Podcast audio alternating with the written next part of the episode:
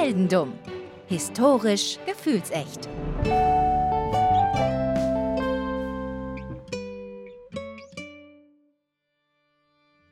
Hallo Philipp. Hallo Daniel. Ich habe eine neue Geschichte für dich. Oh, ich freue mich. Ich habe eine Geschichte für dich. Diesmal geht die nicht so weit zurück wie die von Arius, aber ein bisschen, ja, die beginnt ein bisschen früher als die von Wojtek. Also zwischen Zweiter Weltkrieg und Römisches Reich. So ungefähr da anzusiedeln, ja. Ja, ist ja enge Zeitspanne. Ganz eng. Aber pass auf.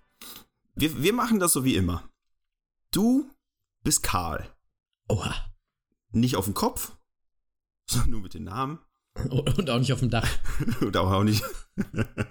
ähm, vielleicht bist du auch Georg Karl, keine Ahnung. Man nennt dich Georg, man nennt dich Karl. Auf jeden Fall Georg Karl. So. Habe ich, so einen, hab ich so einen Decknamen? Bin ich irgendwie Spion? Das wäre auch geil. Ja, vielleicht ein anderes Mal. Aber dieses Karl Mal. Georg klingt sehr nach Mittelalter. Ja, Georg Karl muss schon die andere Georg Richtung. Karl. Das ist Okay, schon Georg weniger Karl. Mittelalter, Ja, mittelalterlich. Äh, dein Name ist Georg Karl Tenzler. Ui. Und du bist geboren am 8. Februar 1877. Ah ja. Wie gesagt, Vom Namen her würde ich sagen Georg Karl Tänzler, entweder Wissenschaftler oder Arzt. du bist gar nicht so falsch. Aber erstmal, um den Gedanken zu Ende zu bringen, du bist 1877 geboren in Dresden. Oh. Und zwar, zu deiner Kindheit weiß man gar nicht so viel. Du bist irgendwann im, naja, fast schon Erwachsenenalter, bist irgendwann mal nach Italien gereist. Da hast du ein bisschen Zeit verbracht. Urlaub. Zum Beispiel um 1800, weiß ich nicht, 90 oder 1900, wer weiß. Auf jeden Fall warst du wohl mal in Italien. Dann später wolltest du nach Australien. Ich weiß zwar nicht, was man in Australien so macht, vielleicht kannst du mir dazu was erzählen, zumindest um 1900. Äh, äh, Schlangen und Spinnen. Und Dodo. Dodo, vor Und allem zwar Dodo. immer, ne? Immer. Weil Australien hat nicht mehr zu bieten als Schlangen, Spinnen und Dodos. Das ist, das ist korrekt. Du bist, wie gesagt, nach Australien. Zwischendurch hast du noch in Indien einen kleinen Stopp gemacht. Einfach, weil, naja, ist auf dem Weg war scheinbar. Ja, dauert ja auch, ne? Ohne Ja, natürlich. Flugzeug. Oder hatte ich so einen schönen, äh, coolen Kampfzeppelin? Ah, nee, es müsste ein bisschen später gewesen Das, sein. das, war, das war ein bisschen später. Obwohl du Georg Karl von Dresden bist, quasi. Äh, du bist nicht Bernhard von Braun, du bist Georg Karl Tänzer, Tänzler. Auf jeden Fall, ähm, wie gesagt, du bist nach Australien. Wie wär's, wenn du einfach mal die Südseeinseln bereist? Einfach, was es so alles gibt. Zum Beispiel mit dem Ziel Osterinsel. Gibt's die Osterinsel dort? Ja, ne? ja, die gibt es. Ich weiß nicht, wo die sind, aber die gibt es. Ja, auf jeden Fall, das wäre doch ein schönes Ziel, oder? Ja, das ist auch schön. Also, ich bin ja bestimmt gläubig. So aus gutem deutschen Hause, Ende 19. Jahrhundert. Ostern, das passt doch. Und sind das denn nicht diese komischen Gesichter da unten? Ja, genau, genau, genau. Die kann man sich ja schon mal angucken. Das wäre wär doch eine Idee, ne? Ähm, wenn du jetzt aber quasi in Australien erstmal bist und dir denkst, okay, ich werde jetzt auf irgendeine random Insel ziehen oder beziehungsweise mir überhaupt erstmal angucken und scheinbar bist du irgendwie auf äh, eigener Faust losgezogen. Also was, was macht man da? Da müsstest du doch vorher erstmal schauen. Ne? Ich meine, so, es gibt ja, hm, jetzt, wie du schon sagtest, keinen äh, richtigen Luftweg dahin, da müsste man irgendwie über die See kommen. Und jetzt ohne das ganze Wissen, wie man da, was man macht, ist halt schwierig, ne? Ja, also ich brauche auf jeden Fall, wenn ich, wenn ich dahin will, brauche ich entweder ein Schiff. Ja, also ich brauche ein Schiff. Ich brauche ein Schiff und ich brauche eine Crew am besten. Du brauchst ein Schiff und du brauchst eine Crew, richtig. Was du vielleicht noch vorher wissen solltest, wenn du keine Crew findest, ähm, wie das Wetter und die Seebedingungen sind und generell mal, wie du schon sagtest, ein, ein Schiff oder ein Boot und eine Ausrüstung wäre wär nicht verkehrt, ne? Das wäre nicht verkehrt, das ist richtig. So, also mit dem Ziel, auf die Südseeinseln zu, zu fahren, hast du angefangen, die ganze Ausrüstung zu sammeln und hast irgendwie so ein Interesse fürs Ingenieurwesen, Elektrik äh, bekommen, hast angefangen, dich dafür zu interessieren und, und, und du hast Schiffe gekauft. Schiffe, Plural. Warum auch immer du mehr, mehrere Schiffe dafür brauchst, aber vielleicht so ein, wie so ein One-Way-Schiff. Ja, aus Sicherheitsgründen wahrscheinlich. Natürlich. Falls eins untergeht, dass man sich dann auf das andere retten kann. Weil es gibt ja Seeungeheuer, so große Tentakeldinger, ne? Die, da muss man Zum aufpassen. Beispiel. Und bei Schiffe versenken, wenn man das spielt, hat man ja auch nicht nur ein Schiff. Richtig. Realistisches Schiffe versenken. Könnte man heut, äh, heutzutage wahrscheinlich machen mit so Satelliten, die dann aus der Luft runterschießen. Aber warum? Ist die Frage. Das ist die große Frage. Aber ein anderes Warum habe ich auch. Warum hast du eine Orgel gekauft? Denn du. das ist eine sehr gute Frage. Um, um, um den Satz eben zu Ende zu bringen, du interessierst dich oder begeisterst dich plötzlich für Ingenieurswesen, für Elektrik. Du kauftest Schiffe, eine Orgel und eine ganze Insel auf dem Pazifik. Okay, ich muss also Kohle haben ohne Ende. Du scheinst wirklich aus einem guten deutschen Haushalt zu kommen, wo ein bisschen Geld reingekommen zu sein scheint. Im Vorfeld. Ja, aber jetzt frage frag ich mich eins. Was passt nicht in die Reihe? Schiffe, Insel, Orgel. das verstehe ich noch nicht so ganz. Soll die, soll die Orgel auf ein Schiff oder, äh, oder also will ich die Orgel mit aufs Schiff nehmen und auf der, auf der Insel absetzen? Will ich äh, auf der Insel eine Kirche bauen? Will ich äh, auf der Insel die Tiere beschallen mit meiner Orgelmusik? Ist das so eine Art von schriller Gottesanbetung? Möchte ich so eine Begegnung der dritten Art machen? Ist ja alles, alles möglich. Na, ich glaube tatsächlich ist es eher so dieses typische, man fährt mit dem Schiff mit, ein, äh, mit einem gewissen Ziel und da ist die Crew und alle spielen halt ihre Instrumente. Weißt du, der eine hat so eine, so eine Klimperding, der andere ein Akkordeon du sitzt halt mit der Orgel. Alleine diese Vorstellung. In meinem Kopf, in meinem Kopf ist gerade so eine, so eine Filmszene mit so einem Schwenk über, über so ein Schiff und einer spielt so auf seinem Akkordeon und einer spielt auf seiner Blockflöte und der andere Trompete und dann komme dann komm ich ins Bild mit meiner Orgel und hau da so in die Tasten und eigentlich, eigentlich eine super Idee. Ich könnte auch auf dem Schiff Gottesdienste vorführen. Zum Beispiel. Du könntest aber auch die Orgel äh, statt als Instrument auch für, als Horn benutzen für das Schiff. Ist auch super, also. Als Horn. Ja, als Nebelhorn. Ja. Aber ich meine, sozusagen hat jedes Schiff quasi eine kleine Orgel an Bord. Mit einem aber, Ton. Aber ist das Nebelhorn nicht erschwinglicher als die Orgel? Nicht, wenn du aus gutem deutschen Haus aus Dresden kommst. Ganz egal. Okay, naja. also er hat für alle seine Schiffe eine Orgel gekauft. Oder hat er nur eine Orgel gekauft? Also laut meinen Aufzeichnungen hat, hast du nur eine Orgel gekauft. Also erstmal okay. nur eine. Okay, Und ich habe eine Orgel gekauft. Hast eine Orgel gekauft, wie gesagt, du hast Schiffe gekauft, du hast eine ganze Insel gekauft bist aber trotzdem vorerst in Australien geblieben. Warum? Weil du ja, wie gesagt, ein großer, großer Fan, großes Interesse für Ingenieurswesen, äh, naja, bekommen hast irgendwie über die Zeit und hast angefangen, einen, einen, einen eigenen Transatlantikflieger zu bauen. Ein Transatlantikflieger? Weil ich meine, Ui. es ist ja, die Gebrüder Wright waren Wann waren die denn? Also auch die Ecke. Ende 19. Jahrhundert, würde ich sagen. Das, das passt, ne? Also so. Ja. Du hast halt Interesse, du hast gesehen, was die können, du weißt, was du kannst. Oder beziehungsweise jetzt. ich kann Orgeln kaufen.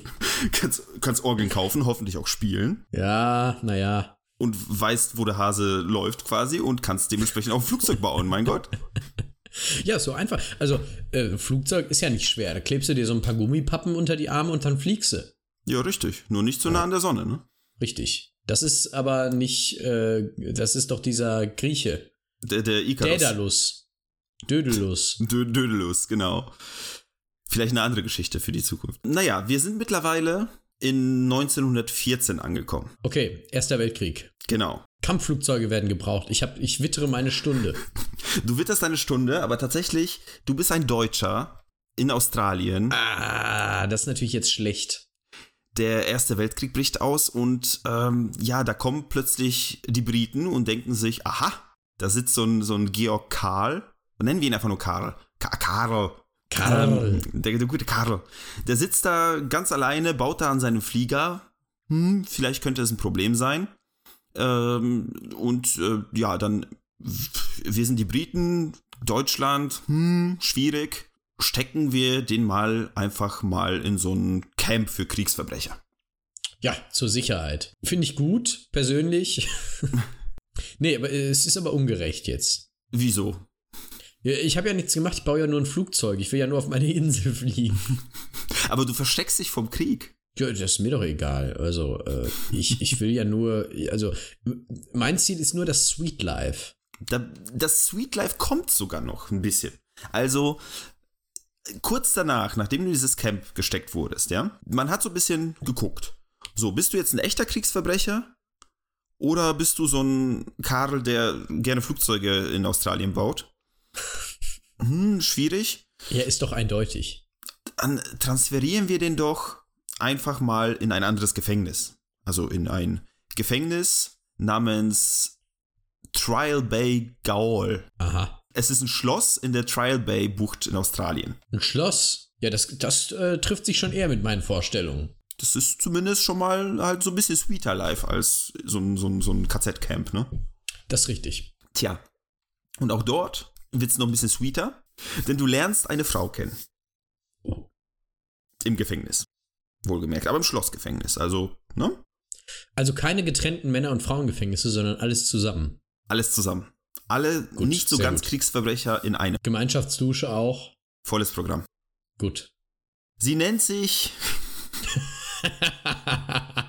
Niana Tiloka Mahatera. Okay. Ich kann das So. nicht aussprechen, aber ich vermute, es ist eine, äh, eine australische Ureinwohnerin. Auf jeden Fall ist sie keine Deutsche aus Dresden. Okay, ja, gut. Ihr lernt euch kennen, aber ihr seht beide nur eins: die Flucht. Und zwar baust du, Karl, du baust ein Segelboot versteckt in einer Höhle unter dem Schloss, um von dort zu fliehen. Okay, das ist ein ziemlich schlechtes Gefängnis. Es ist ja auch ein Schloss, also man hat Ja, gewisse. Freiheiten. Es gibt auch Geheimgänge bestimmt. Man kann halt sein Hobby ganz normal nachgehen. Weißt du, wie heutzutage, du kannst halt putzen oder kochen im Gefängnis, da bist du halt der Schiffsbaumensch. Weil du hast ja schon mal ein Flugzeug gebaut, Ja, da kannst kann ja auch ein Schiff bauen. Ja, Richtig. außerdem kenne ich mich mit Orgeln aus. Das ist in, in jeder Hinsicht wertvoll. Ja, vor allem, wo ist denn die Orgel eigentlich? Die wird wohl in Australien in deinem trauten Heim sein. Ich nehme das an. Oder die ist auf meinem Schiff. Oder die ist auf einem deiner Schiffe, genau. Das Problem ist aber, ihr baut oder du baust an diesem Segelboot, die nicht so deutsche Frau unterstützt sich dabei. Aber dann irgendwann mal ist schon 1918. Naja, der Erste Weltkrieg geht vorbei. Und die Briten, die dich in das Gefängnis gesteckt haben, haben sich so gedacht, hm, naja, du bist ja ein Kriegsgefangener. Zumindest in irgendeiner Art und Weise. Äh, dementsprechend darfst du nicht nach Hause in Australien, sondern wir schicken dich jetzt einfach zum Gefangenenaustausch in die Niederlande. Holland. Holland. Da gibt es überhaupt keine Berge, von denen ich aus meinem Segelflieger starten könnte. ist alles, alles in Australien geblieben. Also du bist der Einzige, der jetzt irgendwie von deinen Besitztümern, ja, du bist dein eigenes Besitz, wie auch immer, äh, bist jetzt in Holland äh, gelandet. Okay, bin in Holland gelandet. Tja, also du bist in Holland, Deutschland ist nicht weit weg, Krieg ist Aber ich vorbei. bin, ich bin auch alleine. Also meine, meine Freundin da ist nicht dabei. nee, die ist in irgendein anderes Lager geschickt worden, weil sie klingt nie so deutsch. Weißt du, Holland, Deutschland, alles dasselbe. Aber sie, hm, Ja, die, die, ja, die darf nicht. Ja, ja, alles klar. Also bist jetzt wieder ganz alleine in Deutschland, äh, nicht in Deutschland, in Holland und denkst dir so, hm, was soll ich jetzt? Ich habe hier niemanden. Ähm, ich habe von meiner Mutter nichts mehr gehört, schon länger, seit Beginn des Krieges. Da gehe ich doch mal zu meiner Mutter. Zurück nach Dresden. Und dort, sobald du bei ihr angekommen bist, dort bleibst du erstmal ein paar Jährchen und lernst eine neue Frau kennen. Aber meine Mutter lebt noch. Äh, sie lebt noch, ja, ja, also es ist alles, alles bestens. Alles gut. Okay. Wie gesagt, du lernst eine Frau kennen. Äh, sie nennt sich Doris Schäfer. Das klingt schon eher ein bisschen dresdnerischer. Bisschen, bisschen deutscher auf jeden Fall, ne? Und 1920 heiratet ihr und bekommt zwei Kinder. Also es klingt ja eigentlich wie das Leben, was du dir immer gewünscht hast. Sweet und Ja, es ist ein bi- bisschen Sweet Life, aber zu wenig Fliegen, zu wenig Orgel und vor allem zu wenig Pazifikinsel. ja, das stimmt. Aber man, man nimmt, was man kriegt, ne? Ja. Und dementsprechend, tja, sagte deine Mutter so, hm, du hast doch eine Schwester in den USA, geh doch mal dahin. Ja, äh, sag mal, äh, meine Verwandtschaft ist ja die komplette Welt verschreut.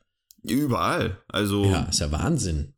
Nachher finde ich noch irgendwie in Gambia oder so. wer weiß, vielleicht so ein Gentest sollte man machen.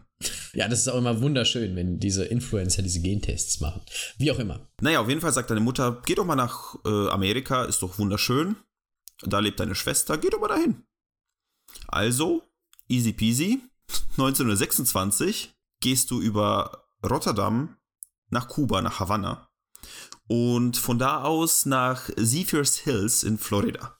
Ist schon so ein ohne bisschen Frauen, mehr. ohne Kinder. ohne Frau und ohne Kinder. Also, sag mal, Okay, ich, ich muss wohl, also entweder ich bin ein ziemlicher Playboy oder äh, das ist irgendwie eine ganz, ganz, ganz komische Verbindung.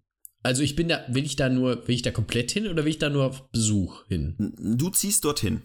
Ich zieh dorthin einfach so. Okay. Und nennst dich von dem Tag, seitdem du den ersten Fuß auf das amerikanische Festland gesetzt hast, Graf Karl von Kosel. Ah ja. Okay, jetzt kommt das Sweet Life. Jetzt fühle ich mich ein bisschen heimischer in der Geschichte hier. Als Karl von Kosel, ja, als, als Graf Karl von Was auch für Kosel. ein scheiß Name. Naja, egal. Ich bin, ich bin ja cool. Du ziehst dahin nach Zephyrs Hills in Florida, Sweet Life, Palmen, Bisschen Sport machen am Strand in Miami. genau, bisschen, bisschen joggen morgens. Deine Frau und deine beiden Kinder kommen nach. Ach so. Und du denkst dir so, hm, Sweet Life, ja, okay, aber irgendwie nicht so, nicht so mit Kind und Frau. Deswegen verlässt du die Familie ein Jahr später, 1927. Also die Familie hat es offensichtlich äh, noch nicht gemerkt, als ich in der Nacht- und Nebelaktion in die USA geflohen bin zu meiner Schwester, sondern erst später. Genau, also die, die Frau checkt's nicht. Also du, du musst doch mal Zigaretten holen gehen, ja? Finde ich aber auch schön, äh, äh, diesen Weg zu wählen und nicht einfach zu sagen, es ist aus, sondern einfach, wo in aller Welt ist äh, Karl von Koks oder wie er heißt? Ka- Karl von Kosel, Graf Karl Kosel, von Kosel. Kosel. Graf Karl von Kosel. Wo in aller Welt ist Graf Karl von Kosel? Also ich finde, schlechter hätte Carmen San Diego auch nicht heißen können. Nee. Vielleicht hast du ja auch so einen roten Mantel und einen roten Hut. Auf jeden Fall, du denkst dir so, hm, die Frau, das, die Kinder, nee, ich gehe jetzt wieder. Und du gehst nach Key West, ebenfalls in Florida. Und zwar, du beginnst deinen Job, weil du brauchst ja irgendwann mal einen Job mit, ist irgendwas mit 40 Jahren, ich weiß gar nicht. Ja, schon, schon ein paar Jahre auf dem Buckel. Ja, müssten mehr sein, ne? Wenn ich 77 geboren bin. 50. 50. Ja, dann muss ich auch irgendwann mal anfangen zu arbeiten. Das Dresdner Geld reicht halt nicht immer, ne? Ja, ich habe ja noch in Immobilien investiert. Zum Beispiel in eine Insel. Zum Beispiel, ja. Vielleicht kannst du ja damit irgendwo was machen. Naja, auf jeden Fall, du gehst ähm, arbeiten und ich meine, du, zumindest ist nichts bekannt, dass du irgendwas gelernt hättest.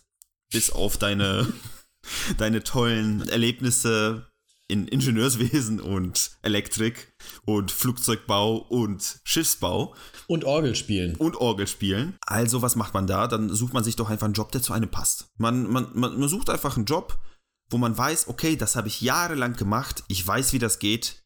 Ich gehe ins Krankenhaus und werde Radiologe. Natürlich. Was auch sonst. Was auch sonst. Das geht auch mal eben so. Hallo, ich bin, ich bin hier so ein ungelernter Dresdner, der sich unter falscher Identität einmal über die halbe Welt äh, gefahren ist. Ich würde jetzt gern Radiologe werden hier. Ich meine, was soll da schon schief gehen? Ne? Ich meine, du machst halt ein bisschen, bisschen X-Ray und dann ist gut. Der Gamma-Man. Der Gamma-Man. Ein bisschen Gammastrahlung hast du wohl schon trotzdem abbekommen, denn in deiner Zeit im Krankenhaus erzählst du scheinbar deinen Kollegen, deinen Vorgesetzten oder generell allen Leuten, die du so kennenlernst, erzählst du, dass du, als du in Deutschland gelebt hast und auch als du in Italien warst, in dem Urlaub oder was auch immer du dort gemacht hast, du wurdest immer wieder heimgesucht, du hattest Visionen. Oh. Uiuiuiuiui. Von dem Seeungeheuer vom Anfang. Nein, tatsächlich nicht. Du hattest Visionen von einer Frau, von der Gräfin Anna Constantia von Kosel, Oh. Die dir erzählt hat, du wirst deine große Liebe finden in einer exotischen brünetten Frau. Mhm. Das macht mir gerade ein bisschen Sorgen, weil jetzt, wo ich das höre, habe ich Angst, dass ich eine schwerwiegende Psychose in mir trage. Meinst du? Also ich finde, Och, wenn man äh, heimgesucht wird von einer, von einer Vorfahrin, von der Gräfin von Kosel, du, ich meine, du bist ja auch von Kosel, also Ja, zumindest habe ich mich so benannt. Bin ich es wirklich? Das ist jetzt nämlich der Unterschied. Also sie hat dir gesagt, sie ist eine Vorfahrin. Sie ist Anna Constantia von Kosel. Ja, wenn, das, wenn sie das sagen, dann wird das wohl stimmen. Vielleicht ist deine Mutter gar nicht deine Mutter und deine Schwester gar nicht deine Schwester. Das weiß man ja nicht. Wer weiß. Dr. Phil würde es jetzt aufklären. Tja, Dr. Phil ist aber noch nicht hier. 1930, drei Jahre später. Karl ist 53, arbeitet weiterhin im Krankenhaus. es ist nicht aufgefallen. Es ist nicht aufgefallen und es kommt eine Frau mit ihrer 21-jährigen Tochter ins Krankenhaus, weil es geht ihr nicht gut. Sie möchte untersucht werden, beziehungsweise die Mutter möchte, dass die Tochter untersucht wird. Und sie heißt, ganz kurz, weil der Name wird wichtig, die Maria Elena Milagro de Hoyos. Okay. Klingt spanisch. Klingt leicht spanisch. Was noch passiert, würde dir auch spanisch vorkommen. Ist das die Brünette? Karl wusste es. Ja, Karl wusste es, als er sie gesehen hat. ja, und ich wusste es, als ich von ihr hörte. ja, okay. Sie ist es. Denn es, die, die Maria Elena Milagro de Hoyos, bleiben wir bei Maria, war eine brünette, exotische Frau. Sie war halt 21, Karl war 53, aber Karl wusste es.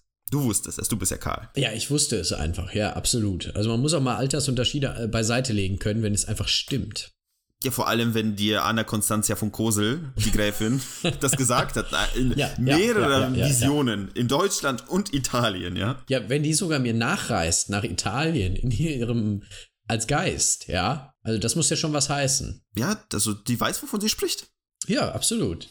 Der hat einfach den Durchblick. Natürlich. Ja, die kann ja auch durch Wände gehen und so weiter. Also, genau. Und du kannst durch Wände ja. gucken als Radiologe.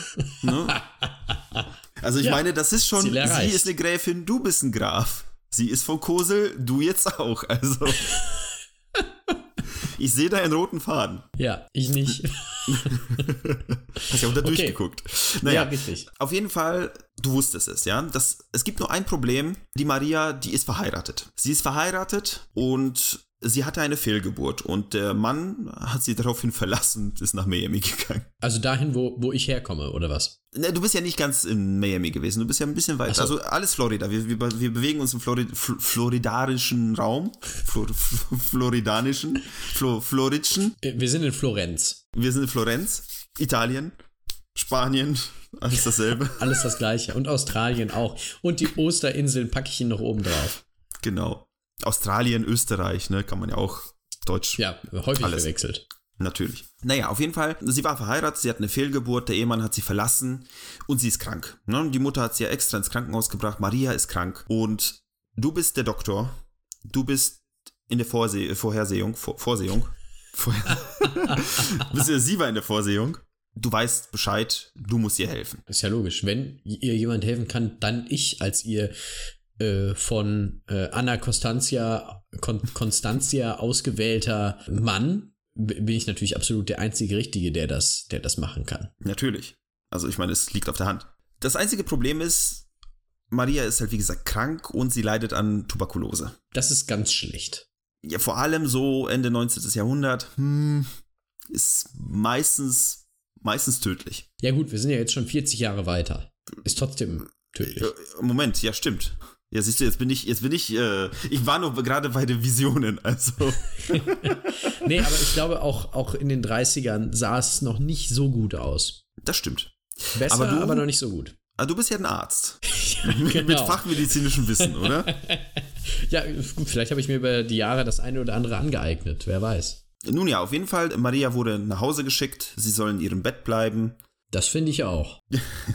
du bist da für sie und bringst ihr Medizin behandelst sie mit Röntgengeräten und mit Elektrotherapie. Ja, das wird besonders gut funktionieren. Ich bin ja elektrisch, also nicht nur aufgeladen, sondern auch fachwissensstark. Natürlich. Du hast alle Voraussetzungen, um Maria zu retten. Ja. Außerdem liebst du sie ja. Richtig. Deswegen beschenkst du sie mit Schmuck und Kleidung, während sie im Bett liegt und gestehst ihr deine Liebe. Wohlgemerkt, du bist noch verheiratet. Und sie auch. Aber es ist. Das ist ja egal, wir sind ja beide getrennt. Und vor allem Anna Constantia hat gesagt. Richtig. Also, du gestehst ihr deine Liebe, du bringst ihr Schmuck und Kleidung, hilfst ihr mit deinem medizinischen Fachwissen. Hm. Und, und im Oktober 1931 stirbt Maria. Wie, was, wie, wie kann das denn jetzt sein? Das passt ja überhaupt nicht zusammen. Ich habe ihr doch geholfen mit meinem super medizinischen Fachwissen. Aber Tuberkulose ist halt heftig. Ach, was, nicht für mich. Es ist, es ist zu heftig. Aber da du ja der quasi Erwählte für sie bist, sah sie übrigens nicht so im Sterbebett, aber da du der Erwählte für sie bist, hast du die Beerdigung bezahlt, hast dich mit den Eltern gebandelt und du hast sogar von der Mutter so ein Bündel aus Marias Haar bekommen, einfach nur damit mm. du quasi irgendwas für sie, also als Erinnerung da hast. Toll, verrottete Haare. Ja, sind ja, sind ja noch, bevor sie gestorben ist, die, die Guten, ja, die, die wo ihre Lebenskraft noch drin ist. Und du denkst dir so, okay. Geil, die trage ich als Extensions. Die behalte ich, Erstmal das. Und zweitens, du hast ja durch deinen Job als Radiologe im Krankenhaus, du bist ja ein renommierter Arzt scheinbar, du baust ein Mausoleum für sie. Ach du Scheiß. Da kommt die Orgel rein. Da kommt die Orgel rein, genau. Na, ich meine, so auf so, ein, auf so einem Friedhof, so ein kleines Mausoleum ist doch wunderschön. Ich meine, da kann man rein, da kann man mit, mit der Toten ja trotzdem noch sprechen, einfach um langsam sich von ihr zu verabschieden. Mhm. Du kamst jede Nacht. Ich kam jede Nacht. Du kamst jede Nacht, um mit ihr zu sprechen. Okay. Und Marias Geist kam zu dir jede Ach. Nacht. Zusammen mit Anna oder alleine? Nee, alleine. Das wird, Okay. das, so weit wird es nicht gehen. Keine Dreier hier. naja, auf jeden Fall, Marias Geist kam, aber nur, wenn du ihr, ihr Lieblingslied äh, vorgesungen hast. So ein spanisches Lied. Und du hast es gesungen, wahrscheinlich auf deine Orgel gespielt. und auf jeden Fall kam der Geist zu dir und der Geist sprach die ganze Zeit mit dir und sagte, hey, nimm mich mit dir mit. Ich will nicht mehr im Grab liegen. ähm, okay. 1940, neun Jahre sind vergangen. Du kommst nicht mehr so oft ihr Grab besuchen und das Ganze hat sich so ein bisschen, da ist halt Staub draufgelegt quasi. Also es ist alles hat sich so ein bisschen beruhigt. Ja. Maria hatte übrigens eine Schwester, Florinda hieß die. Sie hörte von einem kleinen Jungen, dass du wohl mit ihrer Schwester Maria in deinem Wohnzimmer getanzt hättest, weil er euch beobachtet hatte durch ein offenes Fenster. Äh, äh, Also, ich mache mir gerade sehr, sehr große Sorgen. Ich mache mir gerade wirklich sehr, sehr große Sorgen. Um also erst Jungen? kommt, erst kommt, nee, nee, nee, nee, nee, um, um mich selbst. Also erst kommt nimm mich mit und dann mit ihr tanzen. Das würde ja für mich bedeuten, dass da eine Salbung stattgefunden hat. Aber von wem denn? Du bist ja Radiologe. Ich meine, Ja gut, ich kann alles. ja, stimmt, aber du musst es nur einmal gesehen oder gelernt haben und dann kannst du es auf einmal, ne? Also ich meine, aber gut. Die Schwester von, äh, von Maria hat sich gedacht, so, Moment, das kann doch gar nicht sein, das ist schon neun Jahre her, Ja. ähm, seitdem die Maria gestorben ist. Aber sie hat immer wieder irgendwelche Gerüchte gehört, also ist sie zu dir nach Hause gegangen. Und hat dich damit konfrontiert. Und du machst die Tür auf, sie geht in die Wohnung rein oder ins Haus. Sie geht in dein Schlafzimmer. Und Den Bitte. Rest, den Rest kannst du dir denken. Im Schlafzimmer im Bett liegt Maria. Sie sieht aus wie am Tag ihrer Beerdigung. Nicht ganz, aber schon nah dran. Hm. Jetzt ist die Frage, möchtest du die genaue Beschreibung wissen? Also, äh, ich brauche jetzt nicht die, die diebsten Details. Aber ich meine so zumindest, Ich möchte wissen, wie. du möchtest wissen wie. 1933, sieben Jahre zuvor, zwei Jahre nach der Beerdigung von Maria, hat sich Karl gedacht, da er eh so Nacht- und Nebelaktionen schon mit seiner Ex-Frau gemacht hat, hat er sich so einen Kinderbollerwagen geschnappt, ist zum Mausoleum, naja, gelaufen, hat das Grab aufgemacht, hat sich Maria geschnappt und ist damit nach Hause gerollt. Da muss ja, also nach zwei Jahren, da muss ja schon, da, da muss ja schon quasi alles weg gewesen sein, mehr oder weniger, oder? Also in Amerika balsamieren die ein bisschen besser ein als bei uns. Also tatsächlich, Zustand war, hm, sagen wir noch okay. Zumindest für, für deine Verhältnisse, Karl. ne? ja, äh, okay. Da gibt es jetzt unterschiedliche Geschichten. Eine Geschichte ist, dass, ich erzähle es einfach, Karl hatte ein abgestürztes Flugzeug gefunden. Dort gab es nur noch den Rumpf von diesem Flugzeug, keine Flügel mehr, nichts mehr. Und in diesem Rumpf hat er ein kleines Labor gebaut. Und Karl hat dort angefangen, sich mit Balsamierung zu beschäftigen. Und wir wissen ja, der Karl, du, der, äh, du weißt ja, wenn du was mal gesehen und gemacht hast, weißt du natürlich, wie es geht. Machst es einfach. Und das hat der Karl auch gemacht. Er hatte, dadurch, dass die Knochen halt schon so ein bisschen nicht mehr aneinander hingen, hat, hat sie mit Drähten und Kleiderbügeln aneinander befestigt. Ach Gott im Himmel. Da Marias Augen sich ja mittlerweile verflüssigt haben, hatte ihr Glasaugen eingesetzt. Die Haut hatte sich ja immer wieder so ein bisschen, naja, aufgelöst, also hatte eine Mischung aus Wachs, Seide und Gips genommen, um die Haut wiederherzustellen. Natürlich fielen ihr auch die Haare aus. Sehe da, die guten Haare, die er von der Mutter von ihr bekommen hatte, Hm. äh, da hat er eine Perücke draus gemacht und hat die aufgesetzt. Wunderbar. Marias Bauchhöhle und ihre Brust wurde mit äh, Tüchern ausgelegt, äh, ausgefüllt, damit alles in ihrer alten Form bleibt. Und äh, naja, dann zog er ihr Strümpfe an, Schmuck und Handschuhe. Ich weiß nicht, ob da noch was dabei war oder ob es genau so blieb. und brachte sie nach Hause und ließ, halt in, ließ sie halt in ihrem Bett schlafen. Schlafen, in Anführungsstrichen. Hm. Und ab und zu scheinbar tanzte er mit ihr. Und Gott, äh, was er sonst mit ihr machte, also es gab wohl, nachdem das Ganze aufgeflogen ist, ähm, die Schwester hat sofort die Behörden be äh, benachrichtigt. Du wurdest verhaftet. Aber Ach, kennst was. du ja, du warst ja so schon mal, im, schon mal im Gefängnis gewesen, weiß ja, wie das ist, weiß, wie der Hase läuft. Und es gab eine Autopsie, äh, Autopsie an Marias Körper und äh, naja, man hat auch noch so eine Papierröhre wohl, oder so eine Pappröhre gefunden in ihrem Vaginalbereich. Einfach nur, damit ihr auch zusammenschlafen könnt.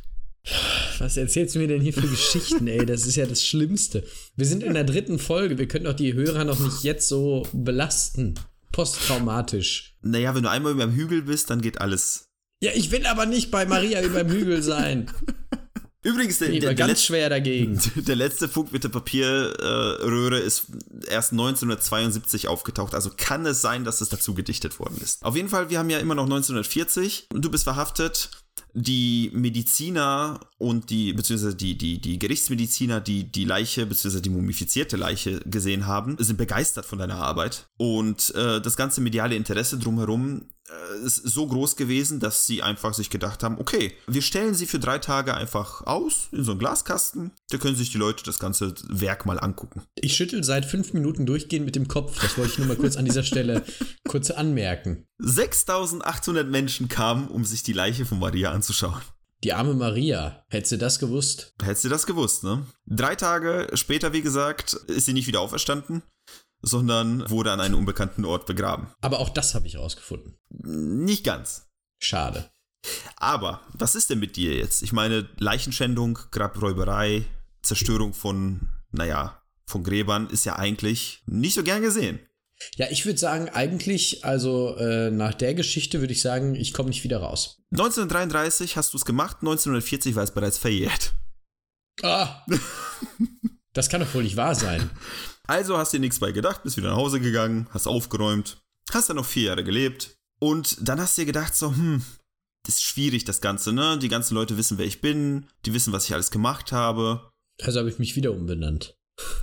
Äh, nicht ganz, du bist einfach zu deiner eigentlich noch Frau zurückgezogen. Und die hat gesagt, ja klar. Ja, also du hast nicht, du bist nicht bei ihr äh, eingezogen, aber du hast bei ihr in der Nähe gelebt und sie hat dir halt so ein bisschen geholfen, auf die, wieder auf die Beine zu kommen, weil du bist mittlerweile 67. Ja, ist halt, ist halt blöd, ne? Also, Oh, sie, ich meine, ihr seid verheiratet, sie hat einen Ring um ihren Finger. Also sie muss dir helfen. Na ja.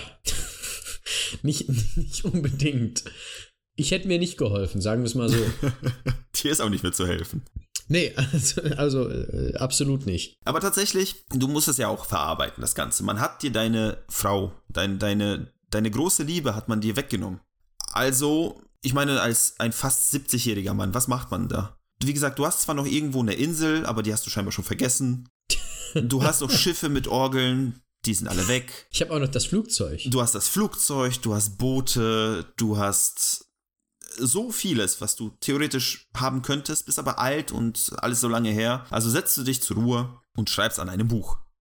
Eine Autobiografie, die man heutzutage immer noch kaufen kann. Mhm. Nennt sich äh, The Secret of Elena's Tomb. Also sie hieß ja Maria, aber dadurch, dass sie zwei, ihr zweiter Name war Elena und man hat sie wohl so angesprochen. Und damit habe ich jetzt auch noch Geld generiert. Damit hast du Geld generiert für dein zweites Hobby. Was ist mein zweites Hobby? Dein zweites Hobby ist nie so weit weg von deinem ersten Hobby. Erstmal, damit du, damit du auch dort bleiben kannst, wo du bist, hast du erstmal die Amerik- US-amerikanische Staatsbürgerschaft angenommen. Die geben die mir auch Na, einfach. natürlich, du nennst dich ja auch nicht äh, Karl von Kosen, sondern äh, Karl Tanzler. Nicht Tänzler, wie du geboren bist, sondern Tanzler. Bist jetzt US-Amerikaner. Vielleicht werde ich auch Bundestanzler. Vielleicht auch das. Ne, eigentlich nicht. Tatsächlich, du hast ja durch die Arbeit an Maria hast ja einiges gelernt. Nein! Du hast mit Gips gearbeitet zum Teil. Wieso dann nicht aus Gips etwas Schönes machen? Ich glaube, wir sollten an dieser Stelle aufhören. Es ist, die Geschichte ist ja schon fast vorbei. Also tatsächlich, es ist 1950 und du baust aus Gips eine lebensgroße Figur, Maria die Zweite. Maria die Zweite. Es ist ja auch schön. Ich meine, damit du halt was Schönes zu Hause stehen hast. Aber natürlich hast du auch noch eine Totenmaske, die du von Maria gemacht hattest, als du sie zum ersten Mal bearbeitet hast. Die hast du natürlich noch und hast somit ihr Gesicht auf diese Figur gebracht. Damit alles genauso ist, wie es sein Ich sollte. fasse es nicht. Aber die Geschichte muss ja auch mal zu Ende gehen und zwei Jahre später verstirbst du, beziehungsweise Karl verstarb, am 3. Juli 1952 zu Hause. Man hat ihn tot aufgefunden, neben einer Orgel. Was? Und damit endet, wie gesagt, die Geschichte. Man munkelt noch, ähm, in dieser Gipsform war Marias äh, Körper, denn scheinbar, also es gibt Geschichten, dass Karl wusste, wo sie begraben wurde und auch da kam er mit einem Kinderbollerwagen. Da, wie ich gesagt habe, ich hab's doch gesagt. Er hat es, er hat es herausgefunden. Naja, aber wie gesagt, die offizielle Geschichte ist 3. Juli 1952. Karl starb mit seiner Orgel, vielleicht mit der Orgel aus Australien, wer weiß, vielleicht hat er sie einfliegen lassen, um zumindest irgendwas von seinem Sweet Life noch zu behalten. Und das war's. Das ist, das ist die schlimmste Geschichte, die ich jemals gehört habe. Das möchte ich an dieser Stelle mal kurz sagen. Das ist ja wirklich schlimm. Ich habe nur solche Geschichten. Das besorgt mich. Das besorgt mich wirklich. Tja. Das besorgt mich wirklich. Naja, also es ist eine, eine verrückte Geschichte. Ich hätte niemals gedacht, dass sie so endet, äh, nachdem sie so angefangen hat. Ich dachte eigentlich, es geht darum, dass er mit seinem, mit seinem, mit seinem Propeller-Ding, mit seinem Flugzeug auf diese Insel fliegt und dabei irgendwie abstürzt oder sowas. Oder dass ihn da irgendwie. Aber dass er, dass er, also, nee, nee, nee, nee, nee, nee, nee, nee. Ja, das wäre ja alles nicht passiert, wenn die Briten nicht gekommen wären. Ja, und wenn die, wenn die, äh, wie heißt sie noch gleich, Anna Costanzia nicht gekommen wäre. Auch das, ja. Die ist ja auch noch wichtig. Aber jetzt wissen wir auch, jetzt wo ich drüber nachdenke, wissen wir auch, warum Karl ja auch äh, auf die Südseeinseln gegangen ist, weil er sich vielleicht gedacht hat, da ist meine Frau. Ja, das kann gut sein. Und wo war sie? In Florida. Tja. Kann man alles nicht wissen, ne? Nee, aber trotzdem hat ihn das Schicksal dahin geführt, wo er hingehen sollte, also. Vielleicht, also so aus gesamtgesellschaftlicher Sicht, vielleicht auch nicht. Aber ganz ehrlich, wenn du einen Traum hast, solltest du ihn leben. Und am Ende solltest du bei deiner Orgel sterben, wenn Orgeln gut für dich sind. Zumindest habe ich jetzt ein Trauma. Äh, das weiß ich schon. In der nächsten Folge wird es etwas nicht so schlimm zugehen, sagen wir mal. Ja, man braucht ja auch Abwechslung. Also ich mache mal, ich mach mal einen kurzen Tease. Es werden auch Leute sterben, aber es wird ein gänzlich anderer Kontext. Solange sie nicht beim Scheißen auf dem Klo sterben, ist alles gut. Nee, das. Äh, Rip Arius. Ja, genau. An dieser Stelle große Empfehlung zu Folge 2. Und 1 natürlich. Wojtek. Na gut, also wie gesagt, meine Geschichte wäre zu Ende. Ich hoffe, es hat euch gefallen. Es hat dir gefallen. Es hat den Zuhörern gefallen. Ja, mir hat sowieso gefallen. Wenn wir was daraus lernen können, ist, wenn du etwas willst, ja, und die Möglichkeit hast, es zu lernen, dann lerne es. Denn man kann alles, alles, gut. Schaffen. Du kannst alles schaffen, was du möchtest. Und somit ja. verabschieden wir uns, würde ich sagen. Was für ein tolles Schlusswort. Tschüss. Tschüss.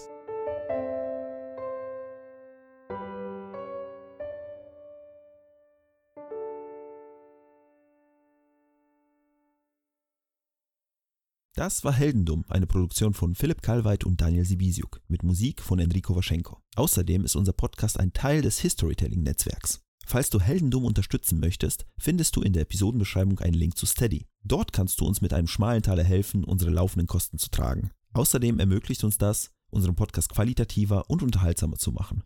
Und wenn du keine Möglichkeit hast, uns finanziell zu unterstützen, hilft uns auch jeder Kommentar, Bewertung und jedes Weiterempfehlen. Mehr Informationen zu unserem Projekt findest du wie immer auf unseren sozialen Kanälen und auf heldendum.de.